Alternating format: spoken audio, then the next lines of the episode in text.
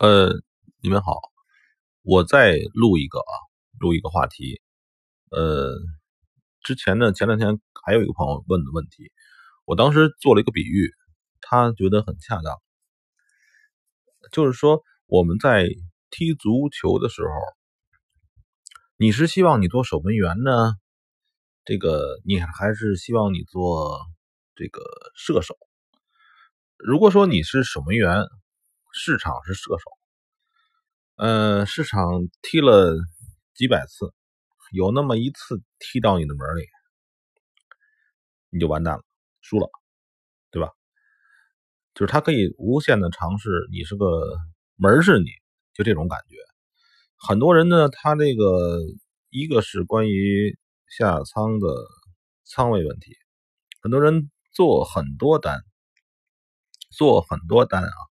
就是持续时间还长，比如说他做一手欧美就够了，他非把它打成呃这个欧美呢，他就是挂单挂单，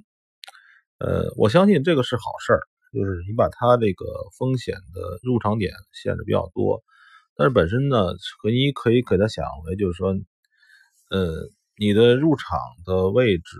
不是那么的。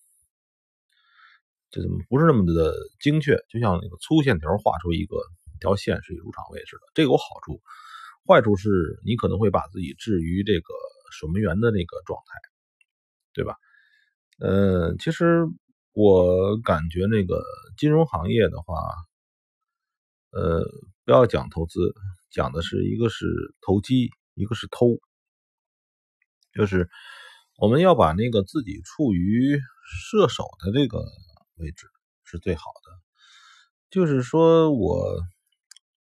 瞄着他，什么时候那个门有空虚的时候，我射一脚球进去了，对吧？比如说射一脚的成本是一块钱，我射了一百脚，花了一百块钱，但是我射中了的话，就能赢二百块钱，对吧？呃，这个时候就是，呃，我倒不是说频繁交易啊，就是可能我的表达也是。能力有限，只是说你要想象把自己想成那个射手，还有人的话，我记得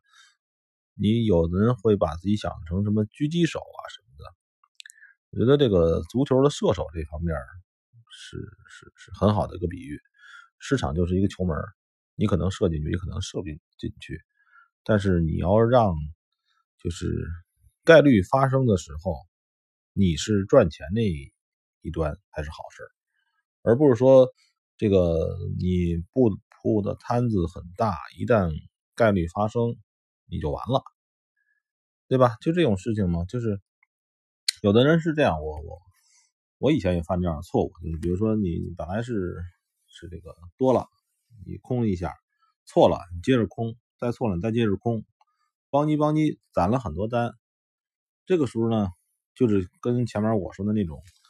陷入确定性陷阱了，就是他如果说不反转呢，你不是死了吗？不反转的话，前面那些单全都错，对吧？嗯，把自己要像一个小蜜蜂的这种轻轻盈的状态，呃，是一个这个小小小前锋，对吧？我也不是说那种足球场上横冲直撞的那种大前锋，我是那种哎，你可能你扒拉一下就扒扒拉倒了，但是我耗的能量少。是吧？我能全场满场飞，我呢能够不断的射门，射中一个就 OK 了。行，就这个忽然想到这个啊，就今天第二个节目。